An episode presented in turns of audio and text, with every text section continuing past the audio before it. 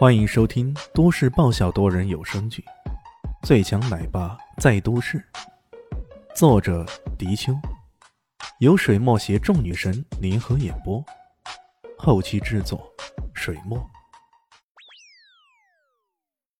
第二百四十二集，李炫没法子，只好说道：“哎，等等，我怎么会犯错误呢？你要知道，我可是整个夏国最厉害的超级奶爸呀！”切，吹牛！旁边的两个女人竟然异口同声的说道。到了周五的时候，他们俩约定一起去逛街。一开始，他们去逛了珠宝城，逛了服装店，可始终买不到心仪的东西。艾云珍有些头疼，李现忍不住问道：“你爷爷到底喜欢什么东西呢？”他，哼，兴趣倒是比较广泛的。不过有两种是他最为喜欢的，一种呢是上了一定年限的古玩，一种呢是西方的油画。古玩和油画，李炫顿时觉得有些稀奇。这两种东西放在一起，无论如何都让人感觉到有些违和感吧？艾云珍解释道：“啊，是这样的，他年轻的时候呢，在法兰克留学，对那里的油画非常有兴趣。”归国以后就创业，跟上流社会的人打交道，那些人都喜欢玩古玩，所以他又有兴趣了。李炫大概明白了，便提议道：“要不咱们去古董街好吧？”古董街，古董街为南向市城东，平日里也比较热闹。只不过那里虽然叫做古董街，但是行内人看来却大都是赝品为主，主顾也多半是怀着淘宝的心理。中下层的人士，因此这条街也叫做淘宝街。像这样的地方，上流社会的人很少去逛的，大概是觉得有点掉身价吧。李现笑了笑，解释道：“没关系，我懂得淘宝。”于是两个人到了淘宝街，还是随意的逛了一会儿，信步走进一家店。这家店规模还算比较大，商品摆得琳琅满目。各种不同年代的古董比比皆是，当然，这些在李迅眼中看来，一眼便知赝品居多。看了一会儿，李迅终于在一个货架前站定。货架上有个古色古香的盒子，打开一看，里面是一块雕着龙凤呈祥的玉佩。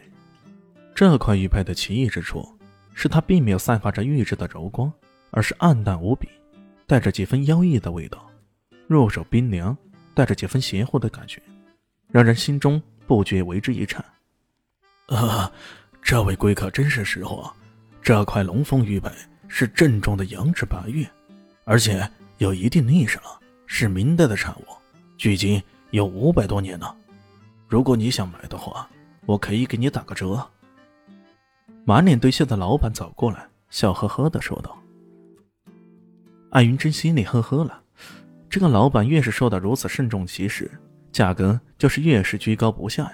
他撇了撇嘴，说道：“哼，可老板，这羊脂白玉怎么颜色如此暗淡无光呢？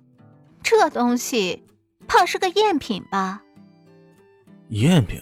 哦不不不，这肯定不是赝品，这玉当然是真的。”老板把胸口拍得山响。“啊，至于你说它颜色光泽吗？”他重现人间时日不多，所以才呈现这种颜色而已。哎呀，看看看，这黑心老板又在哄人呢！啊，对呀对呀，这个老板太坏了，这块玉被人退了几次货了，竟然还敢拿出来卖呢。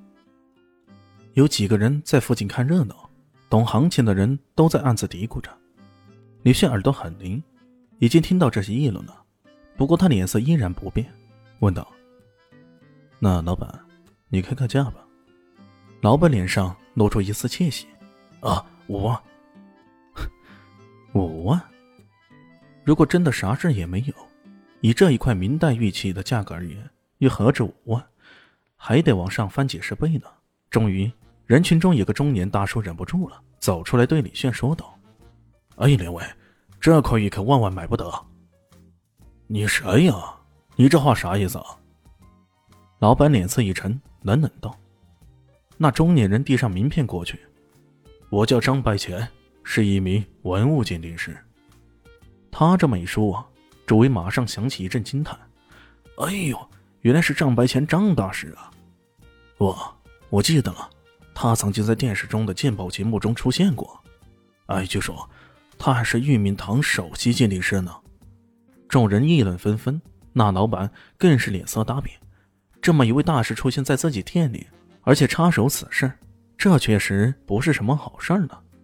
张白浅嘴角轻轻含着笑：“这位兄弟，古董收藏有很多讲究，这块玉蒙尘安雅，而且还带有煞气，显然是陪葬品，且是不祥的陪葬品。我劝你还是三思。”张白浅此话一出。那老板脸色更加不好看了。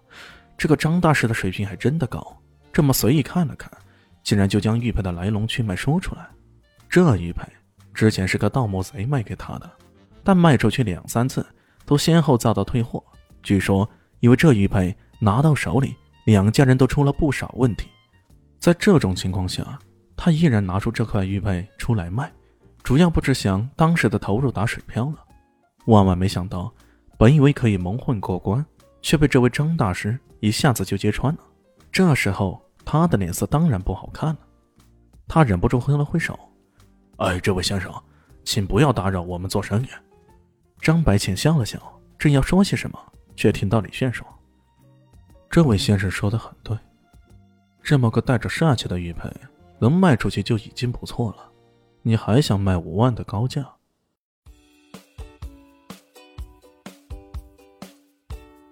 大家好，我是陆神佑，在剧中饰演艾总艾云珍。本集已经演播完毕，谢谢您的收听，喜欢记得订阅哦，比心。